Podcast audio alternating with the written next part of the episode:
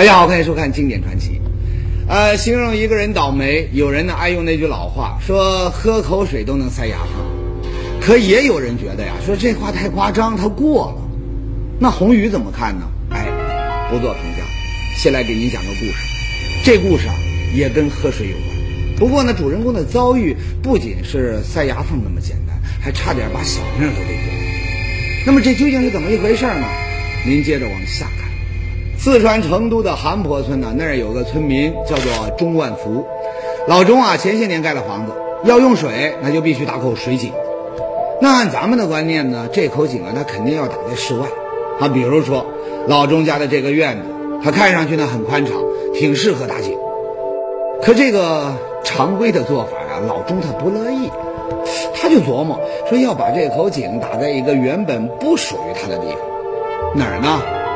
您估计想不到啊，居然是在老钟睡觉的这个屋子啊，也就是他的卧室里。这想法呢，让人纳闷。你说谁会把这个井打在睡觉的地方呢？不过呢，后来有人做出了分析，说这个老钟啊，啊，估计是个风水学的爱好者。那么在风水学上，他不是有个讲有吗？说水可以聚财，所以呢，以前的大户人家都互相攀比，抢着在这个屋里呢放几个大水缸。那么这个水井的作用，会不会跟这水缸一样，也能聚财呀？哈哈，老钟解释了，说这事儿啊，跟风水学没有关系，它的出发点呢，其实非常的现实。刚是打到屋子里面，是因为是这样子。当初我们是在研究院打工，如果你把这个井打在外头，那么你就是说十天半月都不回家。然后有些万一就是说那些小娃小娃儿淘气啊，给你甩点儿甩点儿啥子脏脏的东西在里头，还有甩点儿啥子药在里头。当然你饮用了一点儿，你不晓得噻。说的也是啊，这井水那是要喝进这肚子里的，把这井呢打在卧室里，那的确更加让人放心。那至于他老钟，他会不会半夜起来迷迷糊糊的掉井里？那在过去，还真有这种危险，因为以前的井呢，它开口很大，你稍不注意人就下去了。可现在呢，技术进步了，这打出来的井也不一样了。您来看，这是老钟邻居家里的井，地面上就露出了一个小洞，洞里的深处才有水。那么这种井呢，要靠水泵抽水，连这水桶子都放不进去。更别说调个人下去。那既然技术上没问题，那老钟家就请来了打井师傅，正式开始动工了。他可没想到，千算万算呢，他还是算漏了一个重要的细节。打井的时间一共打到二十五米深，二十五米深哈，就是说一点水都没得。他就想不给我打了，他说老钟有个没得水，打啥子嘛？哦，重新选个地方。我说不行，我说就打这个地方。折腾了半天，打到四十米深的时候成了，出水了。不过呢，这井还是不让人省心，为啥呢？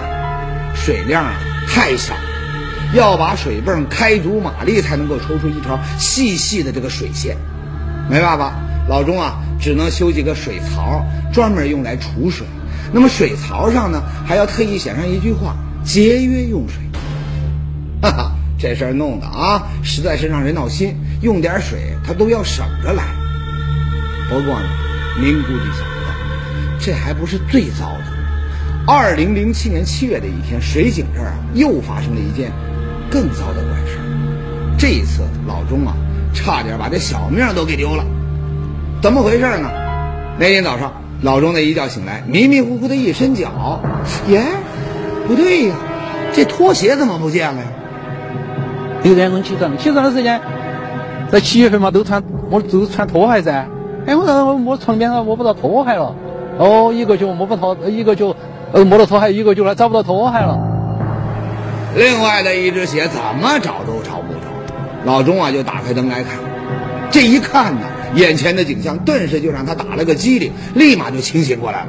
等我马上我就一只脚穿了拖鞋，一只脚就光起样子，我就去。把这个电的呃这个灯开关打开，一看满屋子都是水。您要知道，在老钟的这个卧室里，连个热水瓶都没有，而且呢，前天夜里也没有下过雨。那这满屋子里的水从哪来的呢？当时啊，慌乱的老钟呢，就一边把这个积水啊往外扫，一边赶紧就寻找这个水的来源。他很快就发现，哎呦，真是见鬼了！这些水啊，全是从井里冒出来的。往常啊，这口井要等很久才能用水泵抽点水上来。这天也不知道怎么了，不用水泵，井水的就咕咚咕咚的往外冒，不仅流到了地板上，还跟个喷泉似的，用手堵都堵不住。后来所以说，当天就是那天早上的话，我们就立即就把所有的东西全部搬出来了。搬完东西，喘口气儿一想，脑中的冷汗就出来了。哎呀，这幸亏是醒得早啊，要再晚一点，这水流的更多，那岂不是要出人命啊？看来这事儿不能马虎，他一定要查个水落石出。那怎么查呢？老钟仔细观察过了，他发现这现在这口井，它不仅不缺水，能够二十四小时喷个不停，而且呀，水质似乎也变了。那么当时呢，老钟就大着胆子，小心翼翼地喝了一口井水，居然喝出了一个非常独特的。原来我这个水哈，喝喝生水。那是完全不能喝的，哦，塞口的，喝起塞口的，不像现在，哦，它口味比较纯正。还有一个呢，就是说，它口味是回甜的。小时候咱们写作文也会写“好甜好甜的井水”，可那都是夸张的写法。现实里井水呢应该是没有味道的。所以前不久，山东的寿光县一听说有户人家的井水变甜了，专业人员呢马上就过去了。一检查哟，这是地下水啊，被污染了，有害矿物质超标了，需要立即停止饮用。那像老钟家的这情况，它也是矿物质引起的吗？也不好说。山东的那口井可没有这个水量突然变大的这种情况。那么要弄清楚这事儿呢，还必须还得找专家。可是，专家来了以后，能够找出井水巨变的真正原因。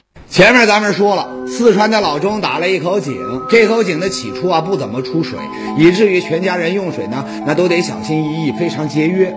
可自打2007年7月以后啊，井里的水量它就突然变大了，跟喷泉似的，用手捂它都捂不住。不仅如此，井水的水质呢也变甜了，你不用烧开就可以直接喝。这问题究竟出在哪儿呢？老钟找来了成都理工大学的水文专家万新南教授帮忙，可人家万教授一听老钟家的这个井水还能变喷泉，也觉得非常不可思议。为啥呢？因为啊，这万教授对老钟家这一带非常熟，知道在这一带地下虽然有水，可地表呢却覆盖着厚厚一层岩石，水只能在岩石的缝隙里面流动，所以。虽然随处打井都可以见到水，但是水量呢都很小。只有这种坚硬的东西，它是这个水可以储藏的。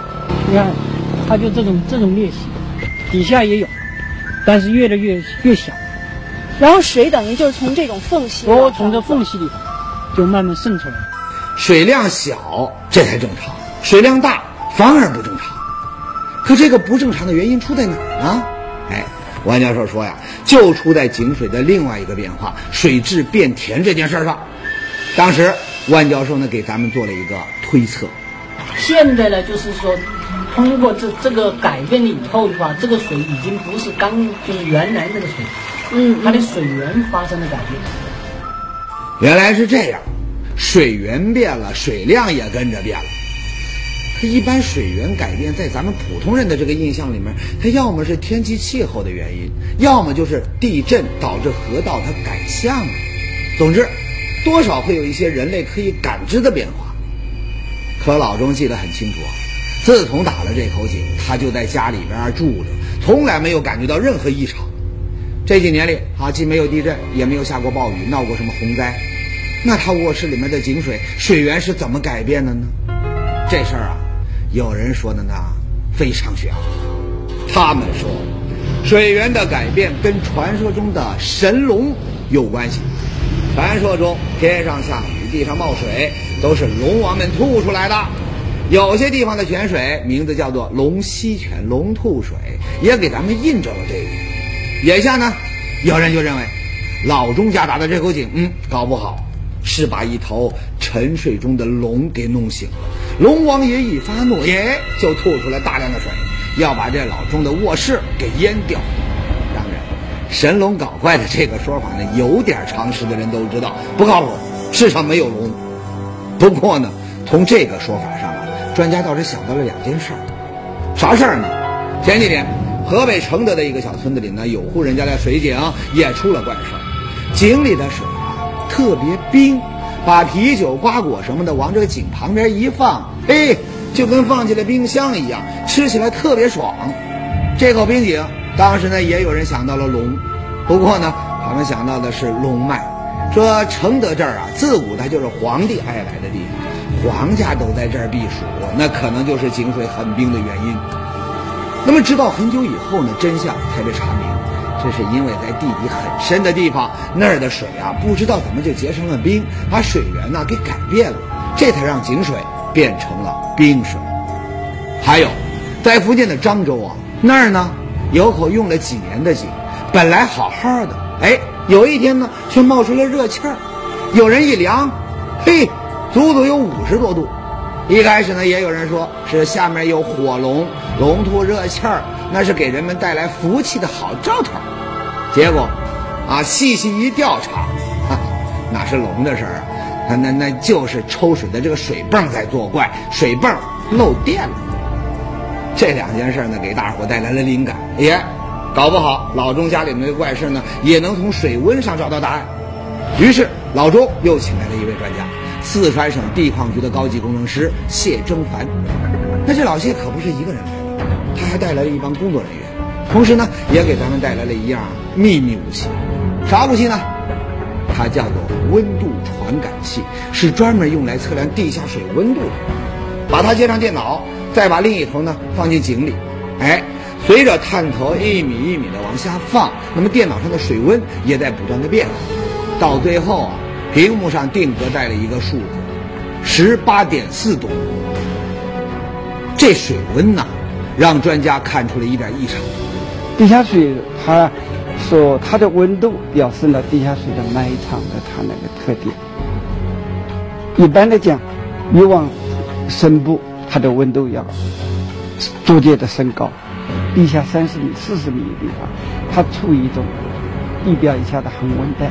那就应该是十六度一点，十八点四度了，已经实际上高出它平均气温两度，高两度，这意味着什么呢？意味着水源有问题。专家说了，按照水温来推算，老钟家的这口井的水源应该是来自一百多米的地下。为了稳妥，他们还取了两瓶水样呢送去化验。那么化验的结果表明，这井水。还真来自于一百多米的地下，可这就不对了。老钟记得很清楚啊，当初打井的时候明明只打了四十米深呢，这是怎么回事啊？这时候呢，老钟的一个邻居啊，给大伙提了个醒。这位邻居还记得，村子里呢原本有个叫做烂草堰的地方，这地方呢跟老钟家里的水井很像，也会往外面大量的冒水。可惜啊，现在这个烂草堰呢已经没有了，上面已经盖起了一个新楼盘。在咱们看来呢，这个新楼盘建的不错，外表呢挺洋气好看。可俗话说得好，内行看门道，外行看热闹。专家们到这儿一走，哎，心里顿时就有谱了。为啥呢？秘密就在楼盘修建的时间上。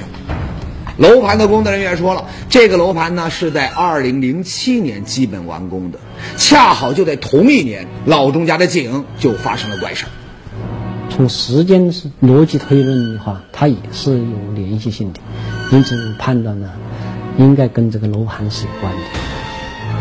新楼盘还有老钟家的井，这是怎么扯上关系的呢？专家解释说呀。老钟家这一带的地下，大概一百多米的深处有大量的地下水，不知道什么原因呢？这些水啊冲破地面，它流出来了，这就有了以前的烂草堰。那么等烂草堰这建起了楼盘，就把这出口啊给堵死了。这水呢，它就跟人一样，这边生存不下去了，咱们就换个地方重新来过。原来的通道呢是在这个烂草堰那儿就出来了，是吧？但是现在楼盘把烂草堰填了以后，把这个泉眼堵了之后，他寻找出新的出路，寻找到他这个井这儿出来。这一百多米深的这个地下水流到了老钟家的这个水井这儿，他一看，耶，哈哈，这里的环境不错，那就二话没说住进去了。这一住不打紧呐、不仅差点把老钟卧室给淹了，害他提心吊胆了半天，还把这个地底深处的矿物质啊给带上来了，把水呢给变甜了。哈哈，原来如此，怪事呢有答案了，问题出在地底下。可能有观众觉得不过瘾啊，这这这就没了，没关系，咱们常说呀，水火无情，人有情。这水井的事情讲完了，那宏宇再给你讲一个跟火有关的怪事。那么这事儿出在哪儿呢？在河南省的焦作市。焦作这儿呢有一个百间房乡，那么乡里呢有户人家，男主人的名叫苗龙安。几年前呢苗家就发生了一场火灾，那天下午啊院子里面突然就冒起了白烟，等等老苗跑过去一看呢，这个烟呐是从自家晾晒的这个棉被里面爆出来的。这好端端的棉被怎么会烧起来？当时啊老苗是这么写的。着火以后，我们两个也不在意，说这是可能是原来我原来我那个大闺女女婿，听懂吧？大闺女婿他在那那个里那房间也躺了，我说是不是他是那个吸那个烟，那个烟头儿摆到上面了？由于发现及时，火没烧起来，也没造成什么大的损失。那么老苗啊，叮嘱完家人不要乱扔烟头以后啊，也没把这事儿呢给放在心上。不过呢，他是万万没有想到，这场火仅仅是他们全家噩梦的开始。为啥呢？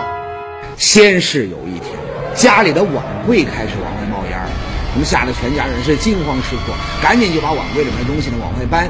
接着呢，家里的墙壁又无缘无故的着火，把这个墙啊都给烧黑了。更加奇怪的是，有天下午，老苗的妻子孙小芝刚把洗好的衣服给晾上了，过会儿出来一看，哎呀妈呀，刚洗过的衣服竟然着起火来了。洗过的衣服挂在那儿，他说是都湿的，湿的讲打那的衣服。你一看了，他他跟那桌上响的，一冒一冒一冒冒了油，轰，他着弄特别快速，一冒油，你到给一看一冒油，轰隆，他着了。几把火烧起来，苗家人那可就要抓狂了。啊，您说这叫什么事儿啊？衣服都是湿的，火还能烧起来？这不是见鬼了吗？哎，说到见鬼的火灾呀、爱看电视的苗家人那倒是听说过不少。比如说电视上就演过，重庆有个村子，那儿呢有户人家跟老苗家一样啊，也老是着火。那么起火的原因呢也很诡异，怎么防都防不住。到最后一查呢，这是家里的小女孩太孤独，想引起大人们的注意，这才放的火。还有，在哈尔滨有家人也老失火，买来专业的摄像头都不顶用。那么最后是怎么回事呢？是在多年前跟人闹了矛盾，被人家放火报复。会不会自己家里的火灾也是有人放的呢？老苗他们就留心把，注意提防上。啥都不干了，我就知道，啥都不干，坐那专门看。啊，我都看着这这到底是谁点着？这样盯着有效果吗？挺遗憾，没发现有人放，反倒在无意之中啊，让老苗亲眼看到了一次起火的过程。那一次，他正在家里坐着，来了一个电工收电费，这边那俩人还说着话呢，呼的一下火苗就窜起来了。他来收电费，当时我们那个电表就在那个窗户台上盖的，他就在那个里间门去，我在那坐着，啊，后来那那两个人收电费，我说那交，哎那个门帘呼隆着了，看顺手就抓拽了，一拽把手的手打两包，后来那两个电工不收电费了都走了。光天化日之下，火还会自己窜出来，这把这个老苗吓得那够呛啊！也让他意识到这事儿啊，光靠自己呢是解决不了的，咋办呢？老苗的妻子孙小芝首先提出了一个办法。前面说了，河南焦作的苗龙安家里面频繁发生神秘的火灾。那么按照老苗亲眼目睹的情况来看呢，这些火它不是人放的，而是自己无缘无故的烧起来。咋办呢？这时候啊，老苗的妻子孙小芝就往一件事上想开了。那是，街边都是不不塞，河里不塞，那是都塞，都都都烧干。然后你说你摆些粥都不摆出，我看到要咋？这就跟那迷信要有关系开。迷信，没错。孙小芝听信了邻居的说法，觉得自家是遇到了鬼火。一开始呢，他还只是在家里面诚心的祷告，祈求这个放火的鬼不要再来。可这样做没啥用，时不时的家里还会发生诡异的火灾。这时候呢，有人就给他出了一主意了，去外面请高人来看看。有病乱求医，只说着。只是在市里边听说人家有个女的和一个男的，是治火，是开着开着磕磕头。哈哈，专门治火的高人。据说呀，这高人法术高明啊，做做法，这鬼火它就会自然消失了。可很快，这高人也没声音了。为啥呀？人家鬼火来劲儿了，专门跟高人对着干呢。后来有一次来着也不灵了，俺来了也气开了。来了也起的火，这次我给他开，给我开的都起开。哎，这会法术的高人他都没辙了，那还有别的治火的高人吗？有，咱们那些搞消防的同志，治理火灾个个都是好手。刚好当地呢有媒体报道了老苗家的怪火事件，引起了消防支队的一位专家李志峰的注意。李志峰呢干了多年的火灾调查工作，经验丰富，但像老苗家这样的情况。他还是头一次听说。为了弄清楚起火的原因，他亲自来到苗家了解情况。结果呢，就在调查的过程中，一个细节引起了李志峰的注意。那会桌给挨那那那往那个那那一种灯，你不知道带那那那灯脏，那种灯就跟那个床边那个花亮的起呢，这不下边有那有那桌，弄那一会儿，砰响了一响，气里头满桌。灯罩着火，这情况那，李志峰可见多了。啊，跟电路有关。他也注意到老苗家的电线呢都是露在外面的，那看起来也很旧。说会不会这些神秘的火灾都是这个电线短路引起来的呢？现场看过以后呢，呃，它的线路，包括这个一些其他这个电信设备，都是那个完好的，呃，不具备这个短路了或者那个过负荷了。等这个导致这个呃电气火灾发生的可能性，排除电线短路的可能性。那么李志峰啊又注意到了一个细节，老苗说呀，他家的这个墙壁很奇怪，也会无缘无故的烧起来。这件事啊，立马让李志峰想到了一样东西，涂料。咱们知道粉刷墙壁的这涂料啊，里面也含有不少的可燃物。那会不会这老苗家的怪事，它就是涂料在作怪？我们通常意义意义上的这个防涂料呢，它一般是那个水基性的物质，这种物质呢，它那个含的这个可燃成分，嗯，这个意义不大，就一般的意义上它不会出现这种情况的。那么第二呢，就是它这个房子呀，这个刷上这种涂料已经好久了，即使有，它也早就挥发掉了。哎，这也不是，那也不是，那诡异火灾的源头在哪儿？消防的同志啊，暂时也没辙。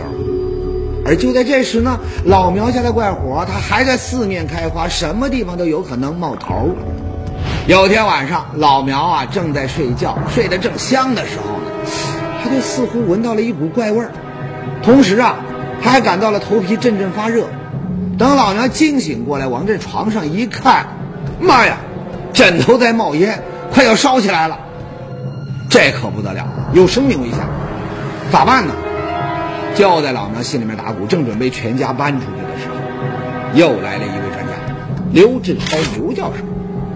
给您介绍一下，这位刘教授啊，他专门是搞瓦斯防治的。他这次来呀，是听这老苗说起火前闻到了一股特别的怪味儿。一个就是，呃，当事人反映在燃烧以前和燃烧的过程中间闻到了不同的特殊的气味。那么就说，这是我们认为这个燃烧物或者引起燃烧的条件是气体的一个原因。另外一个，他们多次介绍，就在燃烧的时候有轰燃现象。那么这个轰燃现象的发生呢，通常情况下是气体引起的比例比较大的。